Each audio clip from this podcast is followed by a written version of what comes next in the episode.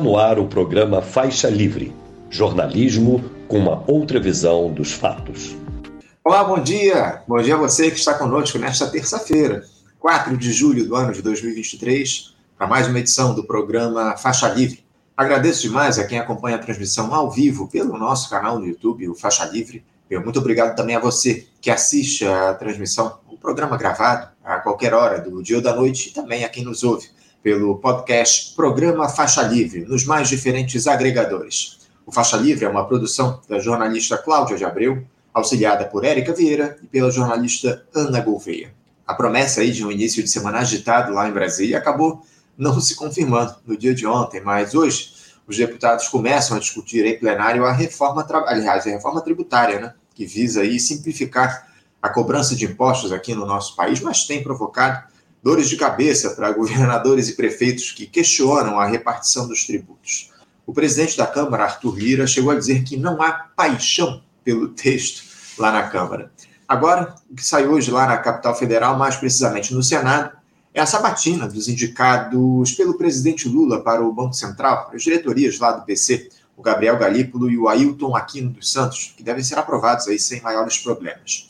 Responsável por analisar os temas relativos à política na edição de hoje será o professor de História Contemporânea da Universidade Federal Fluminense, a UF, Daniel Arão Reis. Ele vai comentar também a chegada do Lula hoje à presidência rotativa do Mercosul, bloco formado aí por Brasil, Argentina, Paraguai e Uruguai. Daniel vai nos dizer aí o que é que representa esse movimento petista que vem exaltando as relações entre países do nosso continente. Já já, o professor Daniel estará aqui conosco também é dia de tratarmos das questões relativas à principal estatal do nosso país, a Petrobras, a empresa que demonstrou a intenção de retomar a construção da segunda linha da refinaria Abreu e Lima, a Renes, localizada lá em Pernambuco, no que parece uma mudança de rumos na política da estatal em relação ao refino de derivados de petróleo aqui no nosso país. Vamos falar também sobre a política de preços dos combustíveis, o PPI, se ele de fato deixou de ser eh, levado em conta ou não Vamos repercutir o que aconteceu lá no Congresso do Sindicato dos Petroleiros do Rio de Janeiro, realizado cerca de 10 dias atrás, e quem estará conosco será justamente o diretor do Sindipetra RJ, Antony Devalle. Vamos analisar também os efeitos jurídicos no programa de hoje daquela decisão do Tribunal Superior Eleitoral que tornou o ex-presidente Jair Bolsonaro inelegível pelos próximos sete anos. Entender que tipo de recursos cabem a partir desse movimento por parte da defesa do ex-capitão, analisar a possibilidade dessa inelegibilidade se estender até depois das eleições de 2030, com o TSE tendo enviado essa ação para análise do Tribunal de Contas da União, o TCU, que poderia aplicar a mesma pena de oito anos de inelegibilidade, mas ela começando a ser contada a partir do trânsito em julgado do processo. O jurista, advogado, professor titular do programa de pós-graduação em Direito da Universidade do Vale do Rio de Sinos, a Unicinos, e também da Universidade Estácio de Sá, Lênio Streck estará aqui conosco para analisar todas essas questões. Encerrando o Faixa Livre de hoje, vamos repercutir a greve dos profissionais de enfermagem aqui no Rio de Janeiro. Greve esta que está marcada para começar na próxima quinta-feira, dia 6, exigindo o pagamento do piso nacional da categoria, algo que ainda não está sendo feito, apesar de o presidente Lula já ter liberado recursos para o cumprimento da medida aprovada pelo Congresso Nacional. Aliás, esse movimento grevista eh, também se dá também em outros estados do nosso país. Para tratar desse tema fundamental, vamos receber a presidente do Sindicato dos Auxiliares e Técnicos de Enfermagem do município do Rio de Janeiro, o SATEM RJ, Miriam Lopes que vai tratar também de outras demandas do pessoal da enfermagem aqui no estado, como o PCCS da saúde. Importante entrevista para fechar uma edição com assuntos que dizem respeito à vida de todos nós.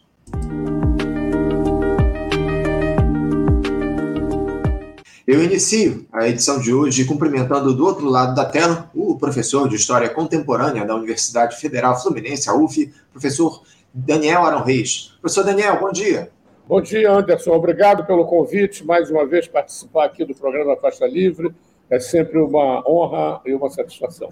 Honra nossa, professor, recebê-lo aqui mais uma vez no nosso programa. Muito obrigado por ter aceitado esse convite da nossa produção para fazer esse diálogo aqui conosco. Professor Daniel, com seis meses aí no, no comando do país, o presidente Lula ainda precisa enfrentar uma série de resistências para levar à frente o seu programa de governo.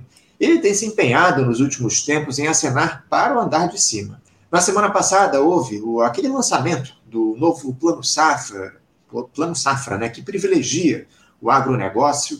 Ontem o Lula disse aí a empresários que sua equipe precisa garantir estabilidade para os negócios no país, enquanto para os mais pobres temos aí aquelas políticas de compensação muito limitadas, né, como o Bolsa Família, esse Desenrola Brasil, né, um programa de renegociação de dívidas, enfim. Daniel, você tem a, a mesma impressão que eu de que à medida que o tempo passa, essa gestão tem caminhado mais para o atendimento aos anseios do alto empresariado do país? Como é que você avalia aí esses pouco mais de 180 dias de governo Lula? Sem dúvida. Eu acho que o, o, o Lula se beneficiou muito, é? evidentemente, é, do fato de que é, conseguimos deixar para trás é, o infame governo anterior. Isso deu um alívio imenso à sociedade, a todas as classes sociais, é? principalmente os trabalhadores, e, desse ponto de vista, é, criou-se aí um, um tempo de é, de trégua, né? um tempo de é, graça, né? que, de, de, modo geral, os novos governos têm. Por outro lado, também eu acho que um aspecto muito positivo desses seis meses foi o protagonismo é, do Brasil recuperado, recuperar o protagonismo do Brasil na política externa. Penso que o Lula andou é, pisando na bola em certos momentos, do ponto de vista da, das relações entre a Rússia e a Ucrânia, né, nessa mediação de paz a favor é, da paz na Ucrânia, que ele andou aí zigue-zagueando, né, dizendo bobagens. Porém, é, de modo geral, é, a política externa foi muito. É, teve muitos êxitos. Né? O Brasil reapareceu positivamente com um discurso favorável ao meio ambiente, favorável à luta contra as desigualdades sociais, contra a fome, contra o racismo, né? desde aquela desde aquela ida do Lula, antes mesmo de tomar posse no Egito, em Sharm el-Sheikh, naquela grande conferência sobre o meio ambiente, e agora é, também com o Mercosul. Né? Então, acho que a política externa tem, tem registrado é, muitos avanços né? e a gente não tem mais do que se congratular. Porém, é, eu penso que na política interna o Lula tem seguido a sua, a sua linha, né? que é uma linha de conciliação. Né? É uma linha, é, é, é uma tradição a que ele se vinculou, e o PT também, né? De procurar, é, é, por cima, né? executar uma série de políticas de assistência muito importantes, é, distribui renda, protegem a renda dos trabalhadores, porém não impulsiona um processo de reformas que, do ponto de vista das classes trabalhadoras, era importante e que o Brasil é, que o Brasil empreendesse. Né? Isso, isso, isso não vai acontecer. Né? É, eu sou muito cético em relação a isso. Eu penso que sem um, um, um processo de movimentos sociais, como aqueles que houve no Chile ou na Colômbia, na própria Argentina, uns anos atrás, né? sem um processo de mobilização social, é, você não terá uma inflexão é, do governo Lula é, para a esquerda. Eu acho que ele tem um Congresso é, muito conservador, né? e para governar sem os movimentos sociais, ele terá que negociar é, com o Congresso, coisa que ele está fazendo já. Né? Os seus os, os, líderes por ele designados, sem autoridade política, é, é, isso se revelou é, insuficiente para aprovar pautas que o governo considera necessárias e que são pautas que arrumam o quadro é, do desenvolvimento capitalista do Brasil. Né? Não, são, não são pautas que põem em questão esse desenvolvimento, né? o padrão desse, desse, desenvolvimento, que é um padrão extremamente perverso, né? de, de uma distribuição de renda é, perversa, né? e, e, que é característica do nosso país, infelizmente, no quadro internacional. É, a gestão Lula, as primeiras gestões do Lula, principalmente, foram capazes, de, numa série de políticas compensatórias, melhorar bastante a, a, o, o, o, nível de renda né, das classes trabalhadoras, e isso se refletiu na popularidade imensa que o Lula tinha quando deixou o, o segundo governo. É, reproduzir essas políticas é, nesse momento me parece difícil, mas sempre algum nível de eficácia terá em comparação com o governo anterior. Né? É, essa é, um, é um benefício que o, que o governo Lula tem, esse, esse Lula 3, né? tem está é, é, tá sendo, sendo sempre comparado com os quatro anos de, de, de terror que, que a sociedade brasileira viveu, sempre na iminência da possibilidade de um golpe de Estado que nos levaria de volta à ditadura. Né? É, e também, é, do ponto de vista da política econômica, uma política econômica é, chefiada é, por um economista ultraliberal né? e que não tinha maior atenção, é, não tinha nenhuma atenção em relação às, às demandas dos trabalhadores. Então, é, é, essa, essa comparação uh, permanece sendo feita, evidentemente, pelas pessoas, e nesse sentido o governo Lula é, é bastante diferenciado né, e, e, bem melhor do que o, o Bolsonaro. Porém, é, para uma perspectiva, uma análise mais exigente, né, que, que, se coloque a favor de reformas estruturais é, é, no país, para isso será necessário é, que realmente os movimentos sociais apareçam na rua. Né? É, em nenhum país do mundo reformas estruturais se fizeram é, a favor das classes trabalhadoras, evidentemente, sem a presença física dos movimentos dos trabalhadores nas ruas, sem a auto-organização dos trabalhadores nas ruas, né? impulsionando, mesmo governos de esquerda, pressionando os governos nesse sentido. Sorte que eu fico na expectativa, né? É, nós todos ficamos na expectativa positiva de que essa, essa insatisfação, que é geral, né? é, que ela é, venha se manifestar, né? como está se manifestando agora, por exemplo, na França, né? É, a marginalização dos trabalhadores, a, a maneira uh, racista e, e preconceituosa e, e, e, e arrogante né, com que a polícia trata as classes trabalhadoras. Isso tudo, a meu ver, combinado com a desigualdade social, é, tendencialmente né, é possível que daí brotem movimentos sociais é, é, poderosos né, e que se e, e, aí novas lideranças vão surgir e isso aí vai criar um outro quadro de correlação de forças. É possível então aí que o governo Lula se mostre sensível, né? O governo Lula tem uma origem popular, né? uhum. voto popular, é, é, como se demonstrou mais uma vez nessas últimas eleições. É, mas é, é, concilia né, com, com, os de cima, concilia com os dominantes. Né? Essa é uma característica, a marca registrada é, do Lula desde o primeiro governo. E para que ele, e para que ele se mova em direção às esquerdas, né? É, é preciso que as esquerdas desapareçam, se manifestem. Claro. Daniel, até desculpa te interromper, porque eu tenho, é, nesse sentido que você cita aqui, muito importante essa tua fala, eu tenho uma fala aqui do, do Alexandre Santos, o professor Alexandre Santos está acompanhando a nossa transmissão e diz aqui, ó, movimentos sociais na rua é, e muita organização das categorias, isso, isso é fundamental. Evidente que isso é fundamental, é o que a gente tem cobrado aqui ao longo dos últimos tempos. Até porque, Daniel, essas políticas compensatórias que você citou, que o Lula adota no nosso país, fizeram sucesso lá atrás, hoje elas evidentemente não têm a mesma efetividade diante de um quadro muito mais degradado que nós temos hoje em relação ao que a gente tinha duas décadas atrás. Agora, ontem o Lula, lá em um evento na Bahia, professor Daniel, ele prometeu lançar ainda esse mês de julho a terceira edição do Programa de Aceleração do Crescimento, PAC, e essa aí que é uma outra marca das suas gestões anteriores, com obras de infraestrutura por todo o país, com investimentos em ferrovias, portos, aeroportos, além de unidades habitacionais contempladas pelo programa Minha Casa Minha Vida.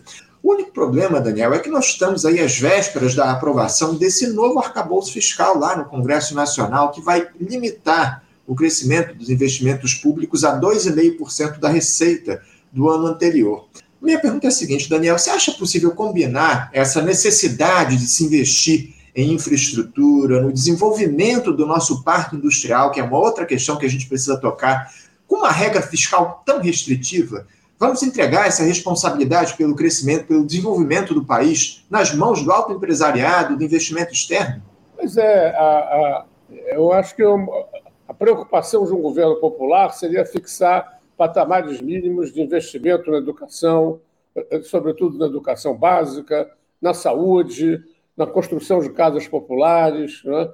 é, na melhoria dos transportes públicos, na elaboração e implementação de um plano que produzisse a tarifa zero dos transportes públicos. Isso está sendo reconhecido em todo o mundo como um elemento fundamental na democratização das sociedades, né? as pessoas possam, possam se, e, e, e, se transportar né?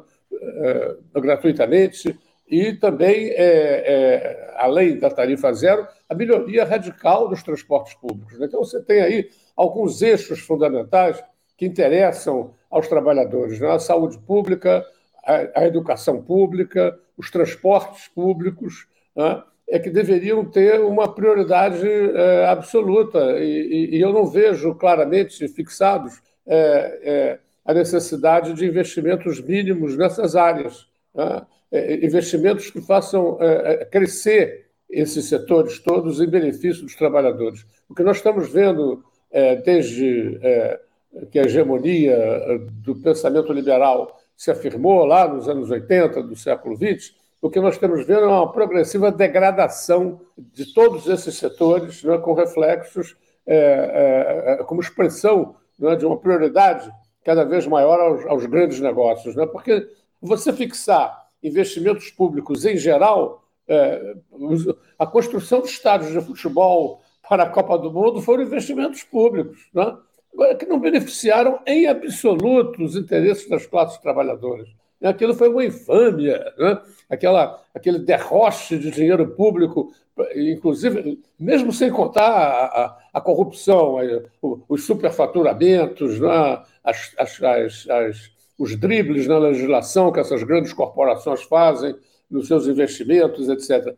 Então, a gente teve aquela construção imensa, né, de estádios de futebol imensos, né, e, e, que hoje estão, inclusive, a maior parte deles vazios, né, quando você podia investir isso na construção de saúde, de saúde agora, e, de saúde pública, de educação pública, de creches. Né, a gente tem um déficit de creches imenso, né, as mães trabalhadoras saem para o trabalho sendo obrigados a deixar as crianças com vizinhos ou, ou, ou, ou com, com pessoas adolescentes que, que elas pagam, tiram do seu magro salário para que as crianças tenham o mínimo de atenção, né, quando isso é uma obrigação absolutamente elementar de um, de um governo popular né, fornecer é, creches de qualidade aos, aos trabalhadores. Vezes tem um déficit de milhões de crianças sem creche. Né? Então, você vê, é, é, é, o, o, que me preocupa é que, é que é, nessa definição de investimentos públicos mínimos né, não se é, estabeleça com clareza né, quais vão ser os investimentos mínimos nesses setores fundamentais. Né? Isso é que deveria estar sendo esclarecido. Né?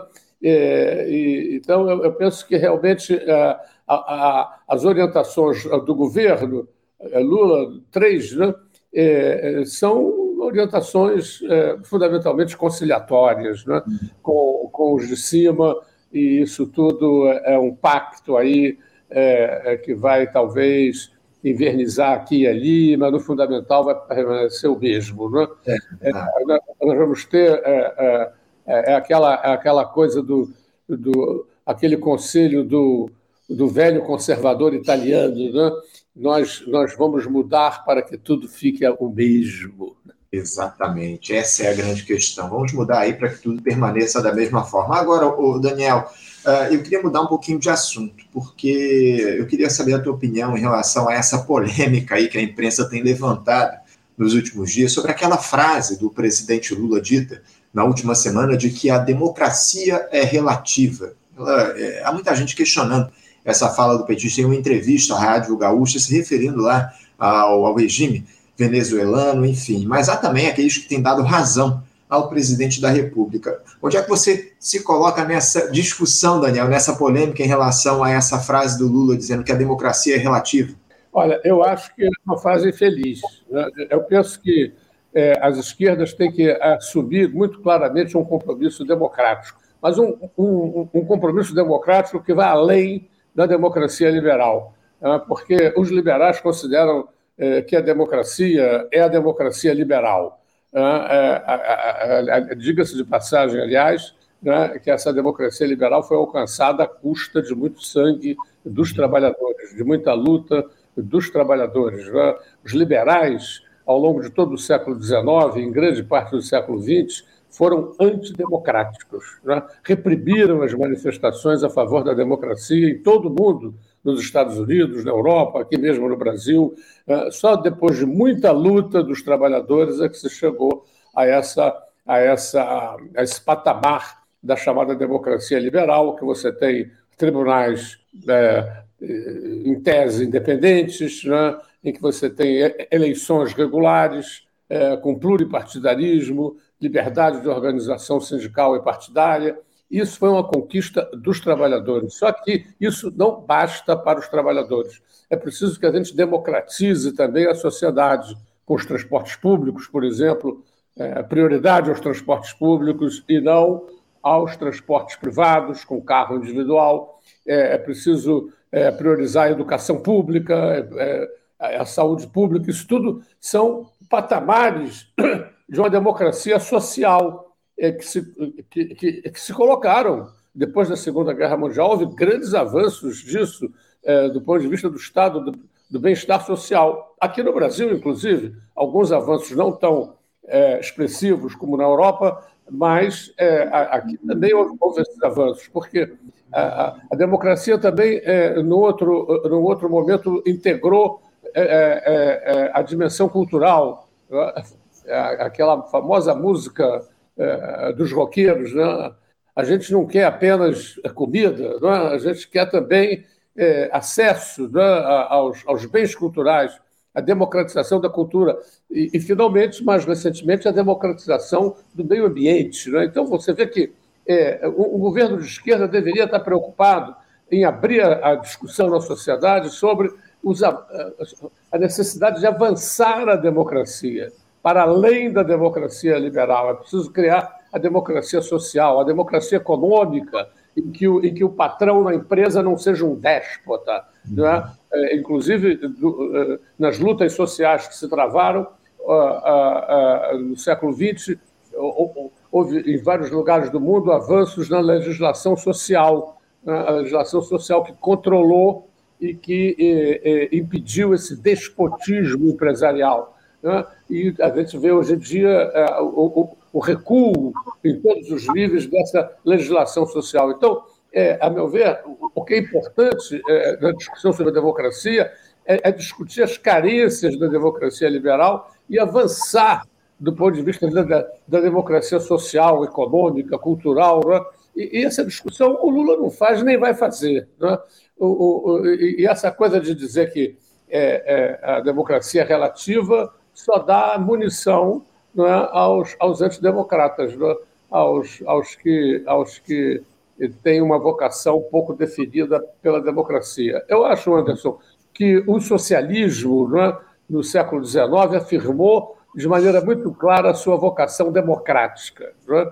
Infelizmente, em função de uma série de circunstâncias, que a gente pode discutir aqui, se vocês resolverem é, fazer disso o tema de um programa, o socialismo no século XX encaminhou-se no sentido eh, daquilo que eu chamo o socialismo autoritário, é? ou seja, realizou grandes reformas sociais e econômicas que beneficiaram os interesses das classes trabalhadoras, porém não foi capaz o, socialismo do século XX de democratizar radicalmente a sociedade, de estabelecer padrões de liberdade, de organização econômica, é, ou melhor, de é, é, é, padrões de, de, liberdade de organização sindical e partidária. Né? Isso a gente não tem é, no mundo socialista do século XX. Né? Então, eu penso que é, cabe aos movimentos dos trabalhadores do século XXI né? retomar né? a perspectiva de um socialismo democrático, fazer a crítica da democracia liberal. Esse é um, esse, esse é um debate político fundamental. Os uhum. liberais é, tem uma hegemonia clara aqui nos meios de comunicação e colocam o patamar da democracia liberal como se fosse o fim da história, como se fosse o, o, o, o fim da linha. Né? A democracia... Esquecem-se sempre de sublinhar que a democracia liberal existe por causa da luta dos trabalhadores, né? e é, também acho que as lideranças de esquerda né, é, não é, discutem isso da maneira como devem discutir, né? ou seja, de que é, os trabalhadores não podem é, se contentar com os parâmetros da democracia liberal. São, são parâmetros insuficientes, são parâmetros interessantes, conquistados pelos trabalhadores, mas são parâmetros ainda muito insuficientes do ponto de vista dos interesses dos trabalhadores, né? que precisam alcançar padrões de democracia política, sem dúvida, mas avançando, né? padrões de democracia econômica, social, cultural e ambiental. Né? É preciso que, uhum. que a democracia alcance esses, esses parâmetros que estão longe de serem alcançados no Brasil. É, essa, essa, é a grande questão. Eu acho que eu tenho muito acordo com quando você diz, o Daniel, que não basta o Lula fazer, levantar essa bola da, da, da democracia relativa sem trazer essa discussão efetivamente para o debate público aqui no nosso país. Né? Eu acho que a gente mais do que nunca precisa aproveitar esse momento para discutir o caráter da democracia aqui no nosso país, porque a burguesia ela considera aí essa democracia é, liberal como um valor absoluto, imutável, enfim. É, e há uma série de intenções aí toscas por trás desse tipo de afirmação. E se a gente não fizer o debate com responsabilidade a respeito desse tema, algo que o Lula certamente, como você muito bem colocou, não tem nenhum interesse em fazer nesse momento, a gente vai continuar nessa trajetória onde os interesses da turma do Estado vão continuar sendo atendidos e isso ser considerado como um movimento democrático. E a imprensa, a grande, a grande mídia, repercute e reproduz esse tipo de discurso. Essa é a grande questão. É o que a gente tem visto aí nos veículos de comunicação, muitas críticas a essa fala do presidente Lula, uma fala que veio isolada, sem a necessária contestação da democracia liberal, da democracia burguesa que temos aqui no nosso país. Daniel, eu, eu queria mudar um pouquinho de assunto mais uma vez, porque na última sexta-feira o Tribunal Superior Eleitoral ele decidiu pela inelegibilidade aí do ex-presidente Jair Bolsonaro até 2030, por ele ter abusado do poder político e ter feito uso também de maneira indevida dos meios de comunicação naquela reunião com embaixadores no ano passado, lá no Palácio da Alvorada. Eu já vi alguns analistas, Daniel, dizendo aí que essa inelegibilidade do ex-capitão antecipa o debate das eleições de, 2020, de 2026. Eu queria ouvir a sua avaliação para essa decisão do TSE e, principalmente, Daniel, os efeitos políticos da inelegibilidade do Bolsonaro. Você concorda com essa ideia de antecipação do debate eleitoral como efeito colateral da saída do ex-presidente da disputa? Olha, a, a, democracia liberal ela, ela, ela vive de, eh, de estímulos né, a essa discussão é, das eleições. Né? Então, o, o cara se elege hoje, já está pensando na reeleição e na outra eleição. Né? Quer dizer, essa, esse foco nas lutas institucionais né, é, uma, é, é, um, é, um, é um foco, é um foco que beneficia é, essa discussão, essa pauta de discussão evidentemente, alguma coisa que beneficia a ordem existente e não a reforma da ordem existente, como é do interesse dos trabalhadores. Então, eu penso que é, não tem nada a ver a gente começar a discutir hoje quem vai suceder o Lula. Né? A gente tem que discutir quais são os nossos interesses, eh, os interesses dos trabalhadores nesse momento, quais são, se estão bem servidos, se é preciso é, mudar essa pauta, se é preciso avançar nessa pauta. Isso aqui é o, isso aqui é o importante, isso aqui é o fundamental para os trabalhadores. Agora, é, eu tenho dúvidas, ouviu, sobre esse avanço. É, as esquerdas, de modo geral, têm saudado, né, têm manifestado contentamento pela exclusão é, do Bolsonaro das, das disputas eleitorais. Né? Eu, eu, tenho, eu tenho minhas dúvidas a respeito disso, sabe? Eu acho que os tribunais no Brasil estão se politizando de modo é, muito claro, né? e é, é, daqui a pouco eles vão se virar contra as esquerdas. Então, eu, eu penso que as disputas políticas têm que ser travadas no campo, é, no campo político, né? no campo político, eleitoral, social. Né? É, agora, evidentemente que a exclusão durante oito anos do Bolsonaro vai fazer com que é, é, as direitas procurem uma liderança é, mais palatável. Né? Eu acho que tem essa, esse movimento aí de, é, de usar né, o Bolsonaro como cabo eleitoral né, e, e mantê-lo excluído. Né? É, é uma é uma tentativa né, do, do, das direitas se recolocarem é, no, plano, no plano político, né, Anderson? Porque é, nesse passado recente, o que nós tivemos foi que as direitas todas se polarizaram em torno de um líder de extrema direita. Né? É, e isso foi uma, um, um, um, um processo que, evidentemente, beneficiou a extrema-direita e foi extremamente danoso para o, para o país e para o interesse dos trabalhadores. Né? Então, acho que a, a, a exclusão do, do, do, Bolsonaro da luta eleitoral, ele continua vivo né, do ponto de vista político, ele continua atuante do ponto de vista político, mas a exclusão dele da luta eleitoral não é, é, é abre uma janela aí para a possibilidade de um líder de direita não extrema não é, se candidatarem. Né? Então, é uma série de movimentos nesse sentido, que abrange esse, esse nosso governador aqui, esse triste governador que nós temos, o Cláudio Castro, abrange o Tarcísio, lá em São Paulo, abrange o Zema, em Minas Gerais. Né? São líderes de direita eh, que querem eh, se, eh, se, se, se, destacar né, da extrema-direita e fazer com que a extrema-direita entre a reboque de formulações de direita que não sejam extremadas. Né? Isso é, um, é, uma, é, uma, é uma pugna, é uma discussão, é uma luta que vai se travar no âmbito da direita. Né? Do ponto de vista das esquerdas, do que se trata é, a meu ver, aproveitar esse processo para criticar, é, aprofundar a crítica da extrema-direita e da direita em geral, né?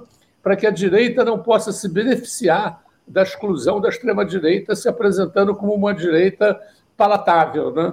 É, para os trabalhadores, a, a, direita nunca será palatável. Né? Quer dizer, então é, é preciso que, é, a meu ver, as forças de esquerda é, é, lancem a discussão da questão democrática. Né? Eu acho que, voltando à declaração do Lula, ela foi muito infeliz, porque parece que ele que ele está dando armas ao, ao Bolsonaro, né? que fez uma crítica tão radical à democracia, e, e, e, e, ele dizendo que a democracia é relativa, parece que está dando, tá dando, uh, uh, tá dando água para esse moinho. Né? O, o, que, o que nós temos que fazer é, é a discussão da democracia. Né? Se essa democracia que nós temos é o fim da linha, ou se é preciso aprofundá-la, se é preciso reformá-la. É, tem a dúvida. É, mais uma vez, a crítica fica em torno dessa declaração solta do Lula, sem fazer o necessário questionamento da democracia que está colocada, essa democracia burguesa, essa democracia liberal, como você mesmo classificou. Hum, a gente precisa aprofundar esse debate, como você coloca. Agora, Daniel, eu também queria tratar um pouquinho uh, sobre o cenário internacional, porque no último fim de semana tivemos aí a realização do 26º encontro do Foro de São Paulo, lá em Brasília, reunião essa que contou com a participação de lideranças da esquerda de todo o continente, onde o presidente Lula, inclusive, discursou cobrou unidade entre os partidos do nosso campo na América Latina, disse que sente orgulho ao ser chamado de comunista, veja só, Lula sendo chamado de comunista, enfim. E também afirmou aí que os movimentos aliados não podem fazer críticas uns aos outros porque essa estratégia, abre aspas, só interessa à extrema-direita, fecha aspas. Essa última fala do petista me chamou a atenção, Daniel. Então quer dizer que está proibido a esquerda criticar determinadas escolhas feitas aí pelo Lula, parece uma, uma postura correta aí, essa de tentar, essa do Lula, de tentar condenar a crítica ao governo dele? É, é totalmente descabido, a meu ver. Né? É uma ideia de abordaçar as esquerdas e de paralisá-las no nível que elas alcançaram. Né? Eu acho que as esquerdas, como eu disse, têm que, apro têm que aprofundar a crítica a regimes populares é, autoritários, né?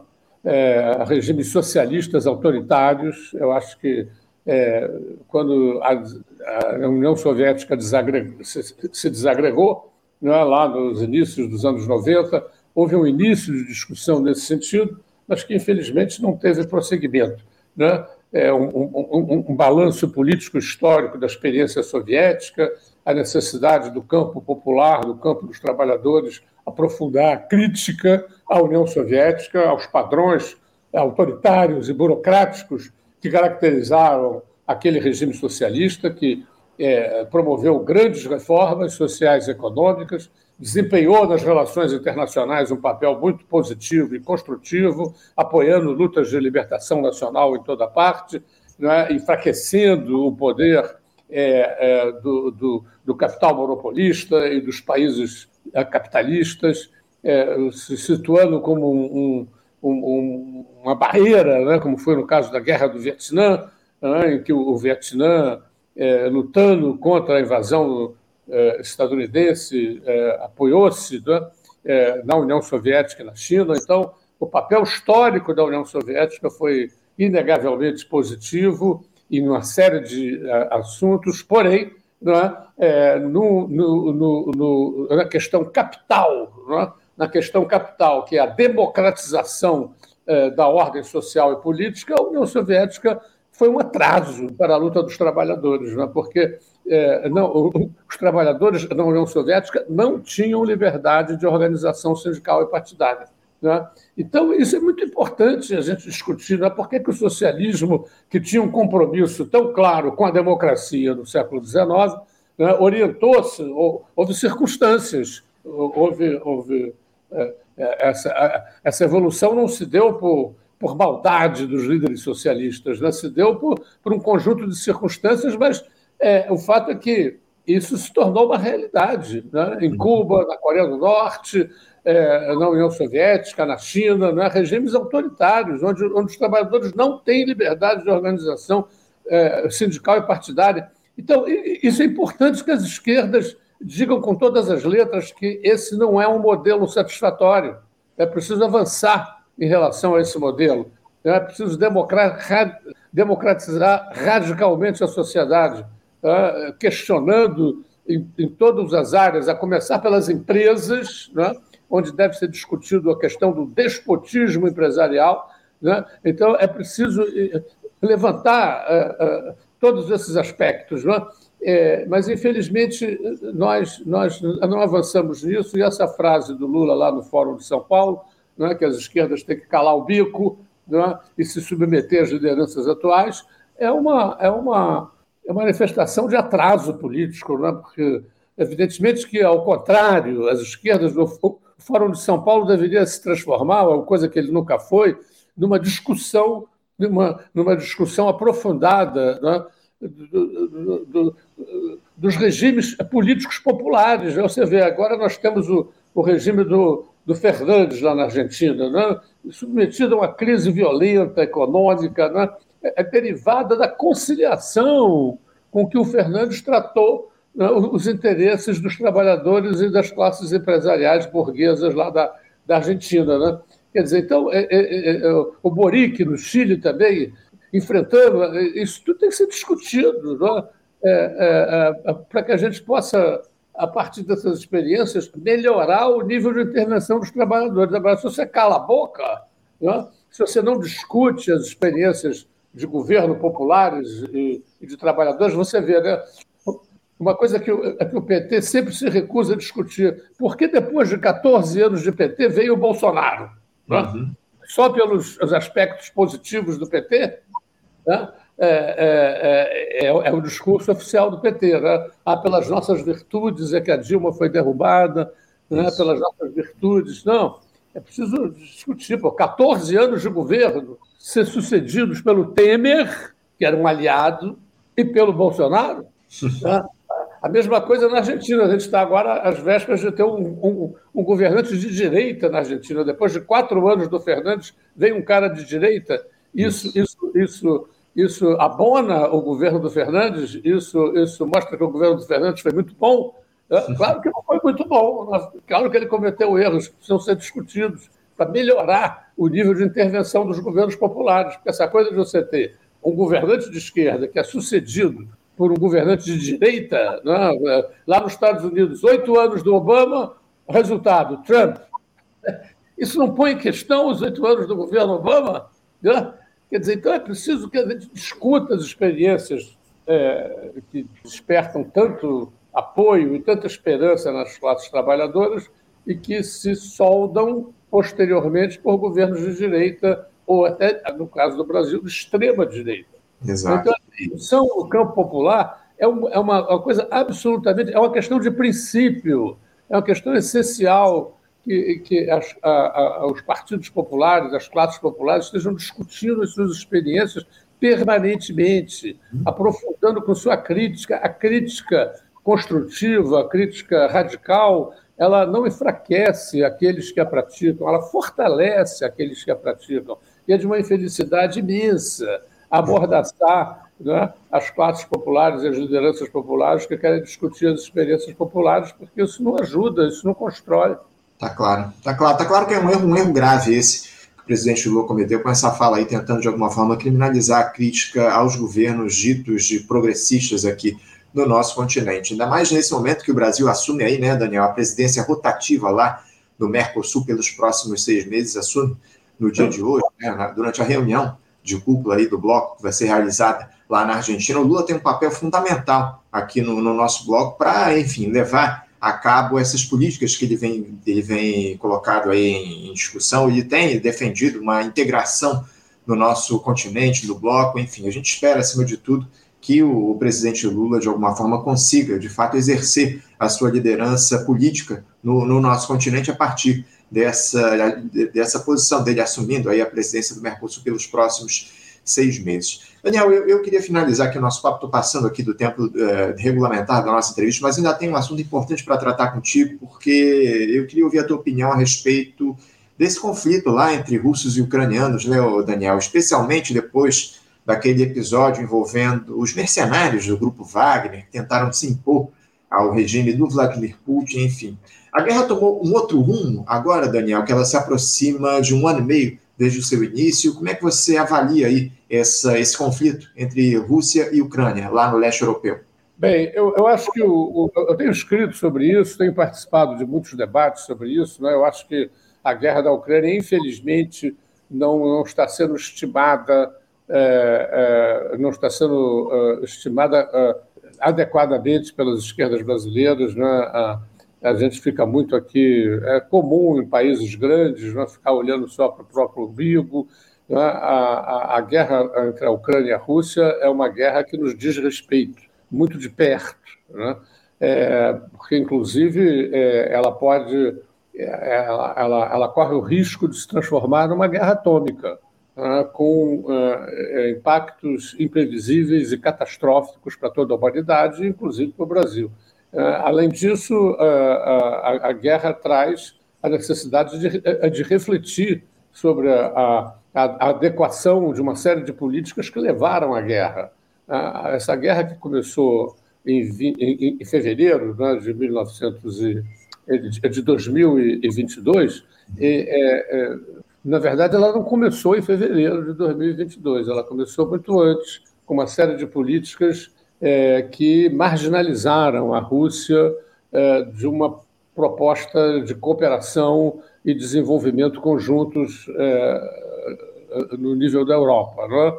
A, a Rússia, é, nos anos 90, fez todo uma, um conjunto de é, gestos e, e, de aproximações né, em relação à Europa, aos próprios Estados Unidos, Aliás, em certo momento, o dirigente máximo da Rússia, na, na época, uh, Boris Yeltsin, esse homem eh, tinha, inclusive, uma, uma atitude servil né, diante das potências capitalistas. Né?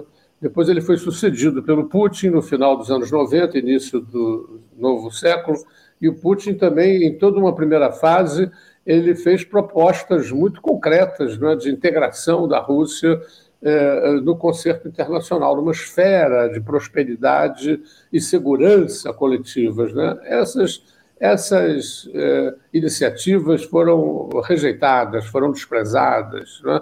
A Rússia foi cada vez mais marginalizada, mais marginalizada e é, promessas claras, né? inclusive reconhecidas pelos Estados Unidos e pela Europa, de que é, a, a, a, desagregação da União Soviética não seria um pretexto para é, cercar e, e, intimidar a Rússia, né? É, essas, essas, esses acordos né?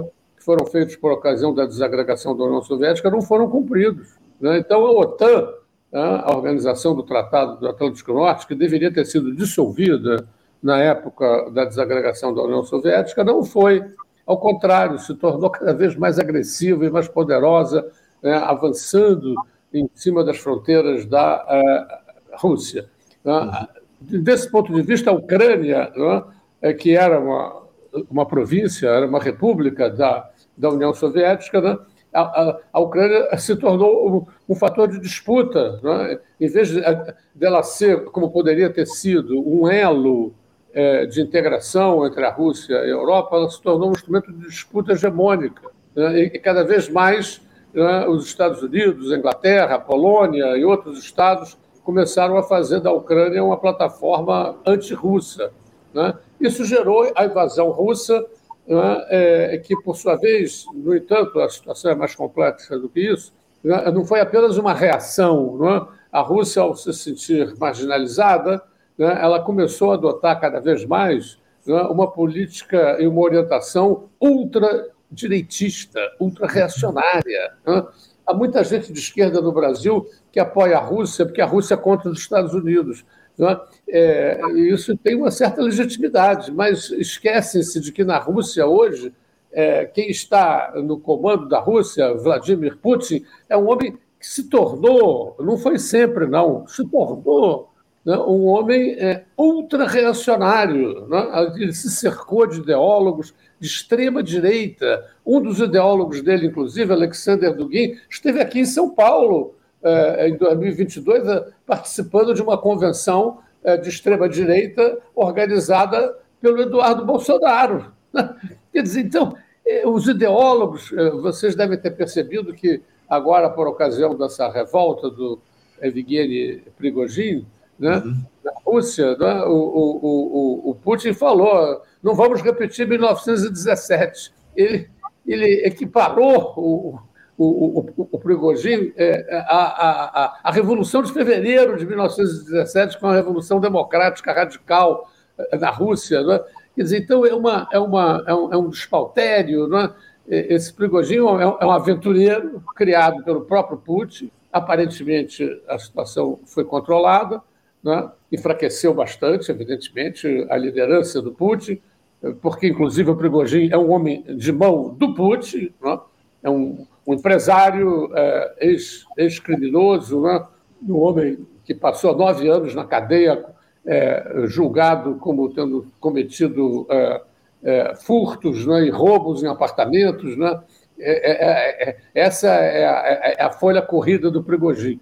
Depois se transformou num, num empresário eh, acusado de, de, uma série de malversação, de fundos, de corrupção, mas conseguiu as boas graças do Putin e se tornou patrão dessa milícia privada né, é, é, que a Rússia tem utilizado em várias partes do mundo, na Síria, na, no norte da África, etc.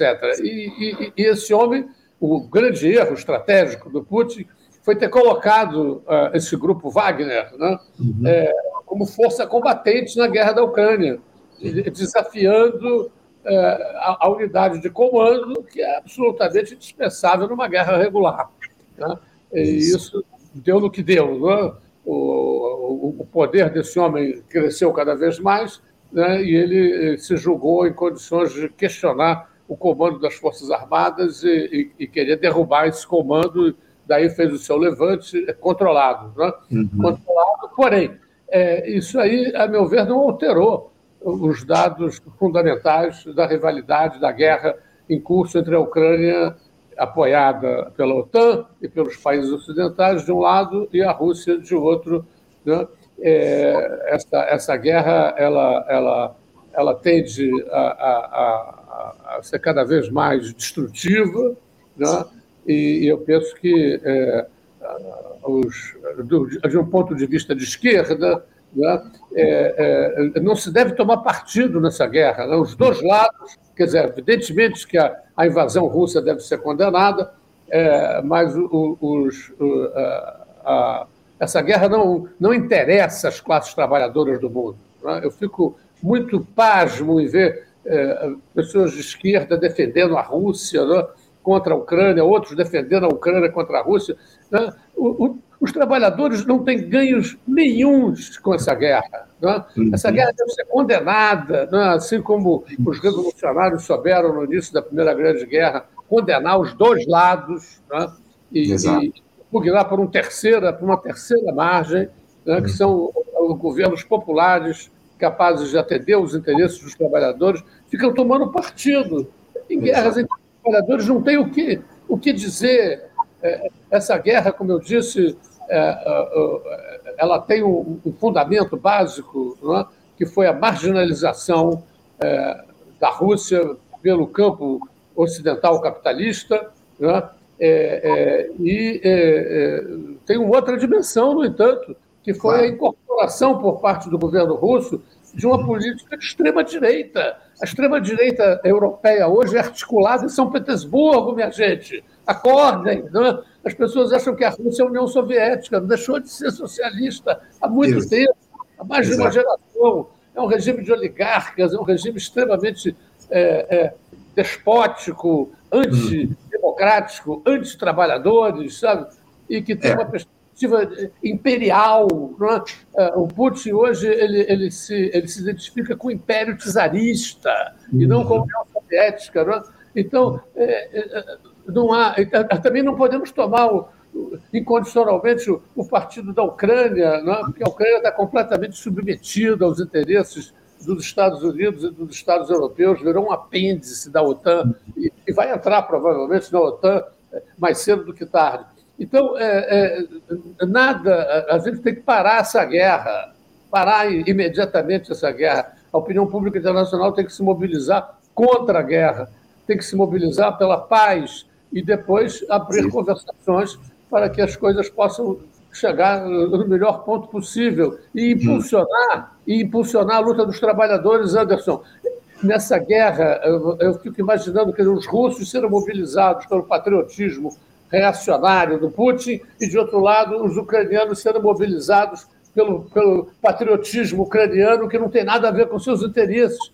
Né? Então, é, é, é, uma guerra que, que, que liquida as forças, a organização e os interesses dos trabalhadores.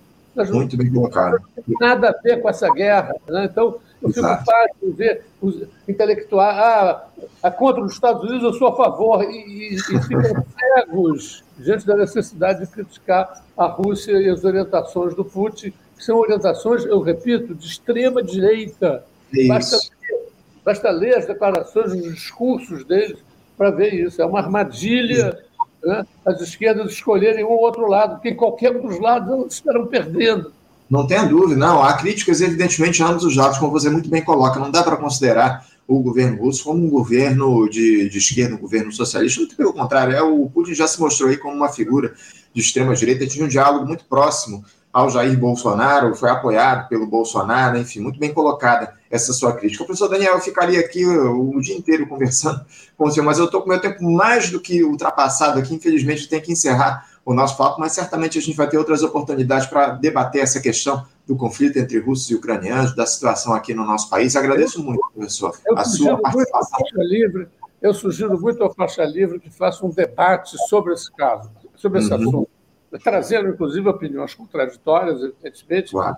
enriquecer a nossa reflexão sobre o assunto. Muito obrigado mais uma vez pelo convite e até a próxima. Eu que agradeço, Daniel, a sua, a sua participação aqui, a sua sugestão para esse importante debate que a gente realizar aqui no nosso programa. Agradeço, Daniel. Um abraço para você, um bom dia, até a próxima. Conversamos aqui com o professor Daniel Arão Reis, ele que é professor de História Contemporânea na Universidade Federal Fluminense, a UF, tratou aí de uma série de questões com a gente no programa, sempre importante a participação do professor aqui no nosso Faixa Livre.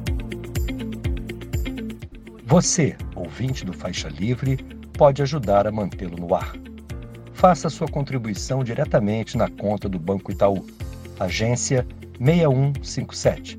Conta corrente 99360, dígito 8. Esta conta encontra-se em nome do Sindicato dos Professores do Município do Rio de Janeiro e região, o Simpro Rio, uma das nossas entidades patrocinadoras, mas seus recursos são destinados exclusivamente para o financiamento do nosso programa. Você pode fazer sua doação de qualquer valor, utilizando também a nossa chave Pix, que é ouvinte@programafaixalivre.com.br. Sua contribuição é fundamental para a manutenção desta trincheira progressista no ar.